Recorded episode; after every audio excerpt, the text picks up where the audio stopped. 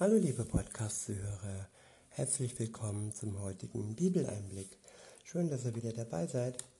Heute habe ich für euch ein Kapitel aus dem Markus-Evangelium. Es ist das Kapitel 10. Ich benutze wieder die Übersetzung Das Buch von Roland Werner. Ab Vers 1 heißt es, Jesus stand von dort auf und wanderte hinüber in das Bergland von Judäa und auch auf das Ostufer des Jordan. Auch dort liefen bei ihm große Menschenmengen zusammen. Wie er es gewohnt war, brachte er auch ihnen Gottes Botschaft nahe. Wie er es gewohnt war, brachte er auch ihnen Gottes Botschaft nahe. Das war der Grund, eins der Hauptgründe, warum Jesus hier auf der Welt war. Den Menschen Gottes Botschaft zu bringen. Das Wort Gottes von, von Mensch zu Mensch praktisch weiterzugeben. Weiter heißt es, einige Pharisäer traten an ihn heran und fragten ihn, ist es einem Mann erlaubt, seiner Frau die Scheidung auszusprechen? Mit dieser Frage wollten sie Jesus auf die Probe stellen. Er antwortete ihnen, welches Gebot hat euch Mose in seinem Buch gegeben? Sie antworteten, Mose hat die Regel aufgestellt, dass man einen offiziellen Scheidebrief ausstellen soll und dann die Frau fortschicken kann. Jesus erwiderte, es ist wegen eurer Hartherzigkeit, dass er diese Erlaubnis für euch aufgeschrieben hat. Ich wiederhole, Jesus erwiderte, es ist wegen eurer Hartherzigkeit, dass er diese Erlaubnis für euch aufgeschrieben hat. Gott ist grundsätzlich für Treue. Gott verabscheut eine Trennung, er verabscheut ja auch die Scheidung. Aber Gott sieht beide Menschen gleich an. Und was wäre, wenn diese Möglichkeit des Scheidebriefs oder eben heute die Scheidung nicht gegeben wäre? dann wäre das ja wie eine Versklavung ähm, von zwei Menschen, wo der eine Mensch oder wo auch beide Menschen sich nicht mehr riechen können, im besten Fall und im schlimmsten Fall, wo es eben auch zu Misshandlungen und zu schlimmen ja, Verbrechen führt, wenn Menschen in dieser Ehe mehr oder weniger gefangen wären. Ja, dies, müsst, dies müsste alles nicht sein, wenn unsere Herzen nicht so hart wären. Scheidungen passieren nur, weil wir nicht genug Liebe füreinander in uns tragen. Das ist eine Tatsache, die wir uns ja vor Augen halten sollen. Und Gott ähm, duldet dies nur, weil ihm wirklich das Wohl jedes Menschen am Herzen liegt. Nicht weil er für Scheidung ist. Weiter heißt es, aber am Anfang bei der Schöpfung, da hat Gott sie als Mann und als Frau gemacht. Deshalb wird ein Mann auch seinen Vater und seine Mutter verlassen und sich ganz fest mit seiner Frau verbinden so werden die zwei zu einer neuen körperlichen Einheit. Ich wiederhole, deshalb wird ein Mann auch seinen Vater und seine Mutter verlassen und sich ganz fest mit seiner Frau verbinden. Ja, eine feste Verbindung, nicht eine schwabbelige ähm, Solala-Verbindung, und nicht eine sogenannte ähm, Lebensabschnittspartnerschaft. Das sind alles Dinge, die von Menschen erfunden wurden Und klar, die Gott duldet, aber es ist nicht nötig. Es ist möglich, dass Mann und Frau, bevor sie sich verbinden, erst einmal prüfen. Woanders steht, prüfet, wer sich bindet. Und diese Prüfung sollte schon ausreichend lange sein, sie sollte schon ausreichend intensiv sein. Man sollte sich nicht zu schnell verbinden und ja, wenn es geht, auch nicht zu schnell körperlich verbinden, weil die körperliche Verbindung ist schon dann eine Einheit. Und diese Einheit, wenn man diese dann wieder auseinanderreißt, dann entsteht Schmerz. Und ja, die Medien, die äh, Filmindustrie, die Serien und vieles heuchelt und lügt uns vor, dass das doch alles ähm, Spaß wäre. In den 60er Jahren gab es die sogenannte sexuelle Revolution, gepaart mit Drogen. Und ja, aber wenn man wirklich tief in die Seele eines Menschen hineinschaut, dann ist dies kein Spaß, wenn sich Menschen körperlich verbinden und äh, dann wieder ähm, trennen. Das ist, es bleibt immer ein Stück von sich beim anderen zurück. Und man verliert sich so immer mehr und mehr. Je mehr ähm, Partner in Gänsefüßchen man hatte, je weniger bleibt von einem selbst am Ende übrig. Weiter heißt es, so werden die zwei zu einer neuen körperlichen Einheit. So gibt es dann nicht mehr zwei Personen, sondern sie sind ein gemeinsamer Körper. Auch das wird uns heute suggeriert, dass jeder Mensch eigenständig sein bleiben muss. Aber wer sich nun mal verbindet, wer sich nun mal körperlich verbindet, der verbindet sich auch im Herzen. Und diese Verbindung ist so vielschichtig. Und wenn man sich dann noch zwingt, dann wirklich eigenständig zu bleiben, dann ist das ja unnatürlich und es ist einfach nur, ja, es ist nicht gesund, wenn man wirklich genau tief ins Herz der Menschen schaut. Weiter heißt es ab Vers 9, daraus folgt, das, was Gott fest zusammengebunden hat, das soll der Mensch nicht voneinander trennen. Ich wiederhole, daraus folgt, dass das, was Gott fest zusammengebunden hat, das soll der Mensch nicht voneinander trennen. Ja, und man soll auch anerkennen, dass Gott uns zusammenführt und dass Gott, Gott ist unser Schöpfer. Gott hat zuallererst ähm, Adam, dann Eva erschaffen und irgendwann ganz spät, viel später dann uns. Und Adam und Eva, sie haben sich beide erkannt. Und das war praktisch, ja, von Gott so zusammengeführt. Eva wurde für Adam geschaffen, als Ebenbild, als, als Bereicherung, als, ja, und nein, das sind keine zwei gleichen Geschlechter. Sie wurden ähm, als Mann und Frau geschaffen und nicht all die neuen diversen ähm, Geschlechter, die es jetzt gibt. Ich denke, das rein natürliche ist das männliche und das weibliche und alles andere ist ein, eine Erfindung von, ja, von den Medien, von politischen äh, Machtinstrumenten, die damit einen Plan haben, die damit zerstreuen und verwirren möchten. Ja, sie möchten uns verwirren. Sie verwirren schon die Kinder im Kindergarten, wenn sie ihnen sagen, ja, du kannst ja X, Y und Z und, und so weiter und so fort. Du kannst ja ganz viele Geschlechter darstellen. Und wie schwer muss das für ein Kind sein, sich da zu finden?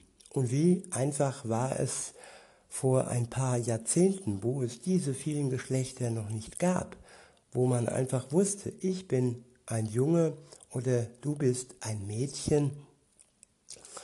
Und, und all das, ja, ich bin im falschen Körper geboren. Ich denke mir mal, das sind Dinge schiefgelaufen. Das sind Dinge wirklich sehr, sehr in der Erziehung, in der Entwicklung. Und das sind Misshandlungen und das sind ähm, Dinge, ja, Missstände in der Kindheit passiert, welche eben nicht normal und gut waren für das Kind.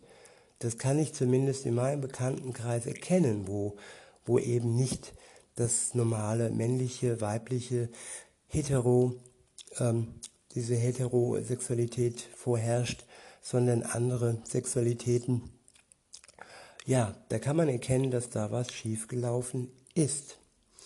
Und insofern ist es wichtig, dass wir uns auf das konzentrieren, wie wir von Gott geschaffen wurden. Wir wurden ganz klar als Mann und Frau geschaffen. Und all das, was verletzt wurde in der Kindheit, das kann Gott heilen. Weiter heißt es, als sie wieder im Haus waren, befragten seine Schüler ihn zu diesem Thema. Da sagte Jesus ihnen, wer seine Frau von sich fortschickt, um dann eine andere zu heiraten, der begehrt, der begeht ihr gegenüber Ehebruch. Und wenn sie ihren Mann fortschickt und einen anderen heiratet, bricht sie damit auch die Ehe. Und damit ist genau das gemeint, was heute von vielen Menschen eben durch die Medien ähm, ja, legitimiert wurde, dass man einfach ähm, eine Ehe hinschmeißen kann.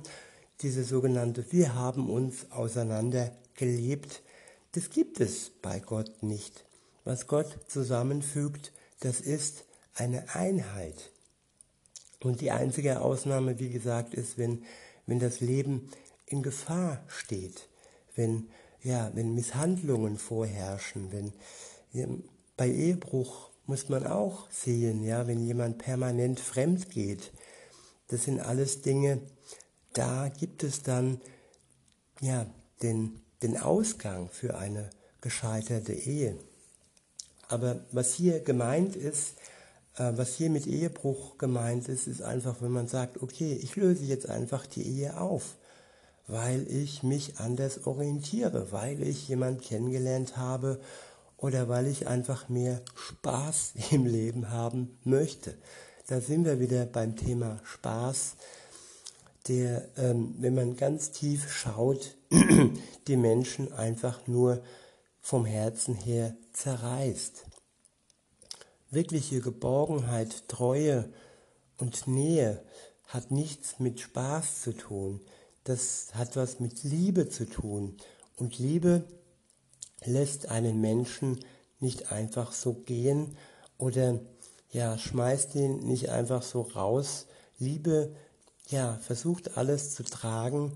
Liebe versucht alles zu, zu heilen, wenn dies möglich ist wenn die ähm, harten Herzen ähm, dazu nicht, ähm, ja, wenn sie nicht dazu in der Lage sind, ja, dann gibt es den Ausweg. Aber nicht nur aus einer Laune oder eines Spaßes heraus. Der nächste Abschnitt ist überschrieben mit Jesus und die Kinder. Jesus und die Kinder. Ab Vers 13 heißt es, da brachten die Leute kleine Kinder zu Jesus, damit er sie anrührte. Aber die Schüler von Jesus wiesen sie zurück. Als Jesus das sah, wurde er zornig. Und auch hier sind wir wieder, wie gestern schon, beim heiligen Zorn Gottes. Jesus wird nicht zornig, weil er irgendwie anderen ähm, ja, schaden möchte, sondern er wird zornig, um klarzustellen, dass hier etwas gehörig schief läuft. ja, in, an anderer Stelle, wie gestern schon beschrieben, im Tempel, als man dort irgendwelche Geschäfte betrieben hat, da wurde Jesus zornig und auch jetzt wieder an dieser Stelle, wo seine Jünger versuchten, die Kinder, die kleinen Kinder von Jesus fern zu halten. Und wir lesen hier in Vers 14, als Jesus das sah, wurde er zornig. Er sagte zu ihnen, lasst es doch zu, dass die kleinen Kinder zu mir kommen. Verhindert das nicht. Denn gerade für solche kleinen Kinder ist die wohltuende Herrschaft Gottes nahe gekommen. Ich wiederhole, denn gerade für solche kleinen Kinder ist die wohltuende Herrschaft Gottes nahe gekommen. Je älter der Mensch wird, je mehr Mauern baut er auf. Das sehe ich immer wieder mit Gesprächen und äh, je älter der Mensch wird, auch wenn er nur 30 ist, dann kann es schon sein, dass er so festgefahren ist und dass er so sicher ist zum Beispiel, dass die Bibel doch verfälscht wäre, habe ich gehört. Und ähm, ja, man baut sich seine eigene Religion zusammen aus Yoga, aus Esoterik und aus, aus Islam und diesem und jenen, aus Katholizismus. Und ähm, ja, aber die wahre, unverfälschte Wahrheit lässt man in seinem Leben nicht zu. Und das haben wir ähm, ähm, da sind die Unterschiede zwischen uns und den kleinen Kindern, die da noch un, ungebraucht sind, die da noch nicht so verbraucht sind und noch nicht so vorgeformt sind und so festgefahren sind. Die, sie sind noch offen, sie sind noch frei, vor allem sind sie frei für Gott. Und vor allem sind sie noch nicht so okkult belastet wie viele Menschen, die ähm, ja mit vielen bösen Gedanken in sich äh, durch die Welt gehen. Und deshalb sagt Gott, lass die Kinder zu mir kommen. Weiter heißt es, denn gerade für solche kleinen Kinder ist die wohltuende Herrschaft Gottes nahe gekommen. Gut, bevor ich weiterlese, möchte ich noch auf diese zwei Worte eingehen. Die wohltuende Herrschaft Gottes. Ja, wenn man nur ein Wort betrachtet, nämlich Herrschaft, dann könnte man denken, Mensch, das ist ja fast wie eine Diktatur. Es, es wird über uns geherrscht. Es gibt auch, ja, Herrschen ist an sich nichts Positives. Aber bei Gott ist es eine wohltuende Herrschaft. Sie tut uns wohl, sie tut uns gut.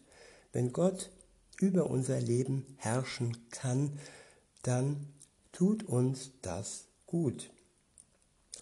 Weiter heißt es, ich sage euch klipp und klar, wer diese neue Wirklichkeit Gottes nicht in sich aufnimmt wie ein kleines Kind, der wird keinen Zugang zu ihr finden. Ich wiederhole, ich sage euch klipp und klar, wer diese neue Wirklichkeit Gottes nicht in sich aufnimmt wie ein kleines Kind, der wird keinen Zugang zu ihr finden. Ja, es gibt eine Wirklichkeit und es gibt eine Täuschung, es gibt Wahrheit und es gibt Lüge. Und das, was wirklich ist und die Wirklichkeit Gottes, die können wir nur richtig aufnehmen, wenn wir sie wie ein kleines Kind in vollem Vertrauen, in dem sogenannten Urvertrauen annehmen. Und wenn wir Gott nicht vertrauen wie ein kleines Kind, dann ist es schwer, Zugang zu Gott zu finden. Ab Vers 16 heißt es, dann umarmte er sie, die kleinen Kinder, legte seine Hände auf sie und schenkte ihnen seinen Segen. Jesus, der die Kinder umarmt. Welch ein wunderbares Bild. Und ja, Jesus liebt die Kinder und liebt jeden Menschen, der sich kindlich ihm gegenüber anvertraut. Hier ist nicht die Rede von kindisch sein, herumalbern, sondern eben dieses Urvertrauen, dieses kindliche, diese kindliche Zuwendung Gott gegenüber. Und Jesu Antwort darauf war eine Umarmung und sein Segen. Weiter heißt es, beziehungsweise der nächste Abschnitt ist überschrieben mit Reichtum, der bleibt. Ab Vers 17 steht, als er sich dann wieder auf den Weg begab, lief ein Mann auf ihn zu. Er fiel vor Jesus auf die Knie und bat ihn, Guter Lehrer, was muss ich tun, um Erbe des unvergänglichen Lebens zu werden? Ich wiederhole, Guter Lehrer, was muss ich tun, um Erbe des unvergänglichen Lebens zu werden? Jesus sagte zu ihm, Warum nennst du mich gut? Nur ein einziger ist wirklich gut und das ist Gott allein. Du, du kennst doch die Gebote Gottes. Töten sollst du nicht, die Ehe brechen sollst du nicht, stehlen sollst du nicht. Du sollst keine falschen Aussagen machen. Du sollst niemanden sein Eigentum wegnehmen. Du sollst deinen Vater und deine Mutter in Ehren halten. da antwortete er, Lehrer, all das habe ich von frühester Kindheit an genau beachtet. Jesus sah ihn voller Liebe an und sagte zu ihm, eine Sache fehlt dir noch. Mach dich auf, verkaufe deinen Besitz und gib das Geld dann den Armen so wirst du einen Schatz in Gottes Wirklichkeit besitzen. Dann komm und werde mein Nachfolger. Ja, Jesus sah diesen Mann voller Liebe an. Und er sah in ihm genau der Punkt, der ihn von ihm noch trennte. Und zwar war das sein Reichtum, es, war, es waren seine weltlichen Schätze, an die er sich noch geklammert hatte. Und als Jesus ihm sagte, dass er sich davon trennen soll, dass er es verkaufen soll, es den Armen geben soll und dann wirklich Jesus nachfolgen soll. Als er ihm das sage, sagte, dann ärgerte sich der junge Mann, heißt es weiter, der junge Mann sich über diese Aussage und ging traurig fort, denn er war sehr reich. Jeder hat seinen wunden Punkt. Bei dem einen ist es Reichtum, bei dem anderen ist es vielleicht eine Sucht, bei wieder einem anderen ist es ja vielleicht seine Untreue Gott und den Menschen gegenüber. Und wenn man sich auf Jesus einlässt, wenn man Fragen stellt und wenn man eine Beziehung mit ihm beginnt, dann werden unweigerlich solche Punkte ans Licht kommen, die uns noch von Gott trennen. Und wenn wir dann wirklich bereit sind, ihm nachzufolgen, dann können wir uns nur von diesen Dingen trennen. Wenn wir es nicht tun, dann ist es eine halbherzige Verbindung, die wir mit Gott eingehen. Und halbherzig ist eigentlich nichts und ist eigentlich bedeutungslos. Weiter heißt es, Jesus schaute in die Runde und sagte zu seinen Gefährten, wie schwierig ist es doch für die, die viel besitzen, in Gottes neue Wirklichkeit hineinzukommen. Seine Schüler waren entsetzt über das, was Jesus sagte. Da ergriff er noch einmal das Wort und sagte, Kinder, wie schwierig ist es doch, in Gottes neue Wirklichkeit hineinzukommen. Es ist leichter, dass sich ein Kamel durch ein Nadelöhr hindurch zwängt, als dass ein Wohlhabender in Gottes Herrschaftsbereich eintritt. Für Gott ist nichts unmöglich. Jetzt soll hier keiner auf die Idee kommen, ja, ich bin reich, ich habe viel Geld und viel angehäuft und für mich ist es unmöglich. Nein, auch für dich ist es möglich. Wenn du dich wirklich auf Gott einlässt, dann bekommst du durch ihn die Kraft, dich zu lösen, wenn dies nötig ist. Es gibt auch Menschen, die trotz ihres Reichtums sich ganz Gott hingeben können. Aber man kann nur einem Herrn dienen und wenn dein Herr das Geld alleine ist, dann ist es ein Herr zu viel. Weiter heißt es, da erfasste sie noch größere Bestürzung. Sie sagten zueinander, wer kann denn dann überhaupt Gottes Heil erleben? Ja, sie hatten die gleichen Gedanken, die vielleicht ihr haben könntet. Aber Jesus hat auch da die Antwort. Er sagte, oder ja, Jesus schaute sich an, Jesus schaute sie an und sagte, für Menschen ist das unmöglich, aber für Gott sind alle Dinge möglich.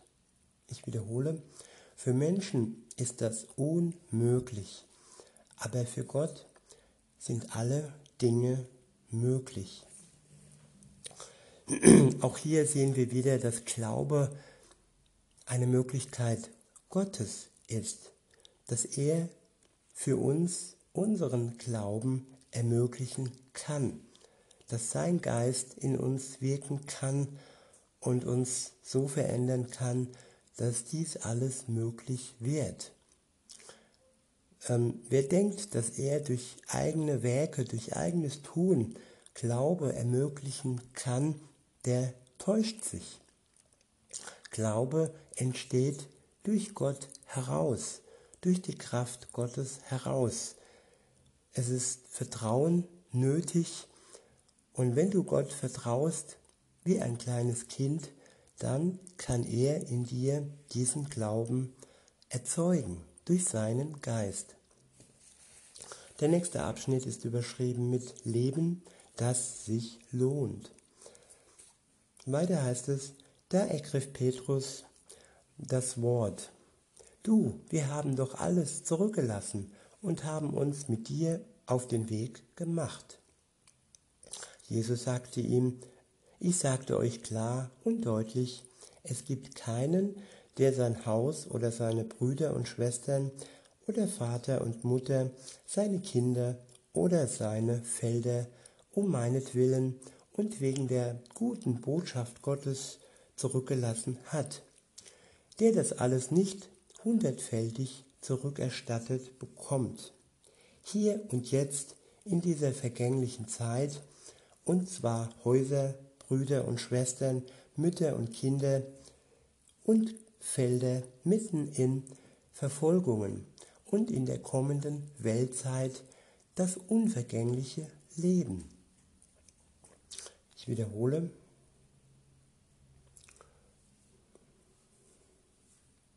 Es gibt keinen, der sein Haus oder seine Brüder und Schwestern oder Vater und Mutter, seine Kinder oder seine Felder um meinetwillen und wegen der guten Botschaft Gottes zurückgelassen hat, der das alles nicht hundertfältig zurückerstattet bekommt. Hier und jetzt in dieser vergänglichen Zeit, und zwar Häuser, Brüder und Schwestern, Mütter und Kinder und Felder mitten in Verfolgungen und in der kommenden Weltzeit das unvergängliche Leben. Dabei wird es so sein, viele von denen, die vorn, die vorn stehen, werden einen Platz in der letzten Reihe bekommen und umgekehrt. Auch hier zeigt sich wieder alles, was wir scheinbar ähm, für Gott verlieren in dieser Welt, werden wir hundertfach sowohl in der Welt als auch in der kommenden Welt in dem unvergänglichen ewigen Leben zurückbekommen. Der letzte Abschnitt ist überschrieben mit die dritte Ankündigung. Gemeinsam waren sie unterwegs und stiegen die Berge hinauf nach Jerusalem. Jesus ging vor ihnen her. Die, die ihm nachfolgten, waren von Furcht gepackt. Da nahm Jesus seine zwölf besonderen Schüler zur Seite und sprach mit ihnen noch einmal über das, was mit ihm geschehen würde. Er sagte, achtet genau darauf, wir gehen jetzt nach Jerusalem. Dort wird der von Gott gesandte Menschensohn an die obersten Priester und Gesetzeslehrer ausgeliefert werden. Sie werden ihm, sie werden ihn zum Tod verurteilen und ihn dabei an die Nichtjuden ausliefern. Sie werden ihn dann mit Spott überhäufen, ihn anspucken und auspeitschen und schließlich töten. Und dann wird er nach drei Tagen wieder von den Toten auferstehen. Ja, Jesus hat seine zwölf Jünger sehr geliebt und hat ihnen genau gesagt, was geschehen wird, noch bevor es geschah. Gut, viele und ich glaube alle wollten es nicht wahrhaben und als es dann doch tatsächlich geschah, haben sie lange gebraucht, um das alles zu verkraften. Und ein Thomas hatte sogar noch spezielle Wunder nötig, bis er dann wieder an Jesus glauben konnte. Auch, und auch hier wird wieder deutlich, dass ein wirklich kindliches, dass der Glaube eines kleinen Kindes nötig ist. Und ja, dass man Jesus vertrauen kann und dass er unser Vertrauen nicht missbraucht. Damit möchte ich es mal belassen für diesen heutigen Bibeleinblick und ich wünsche euch noch einen schönen Tag. Bis denne.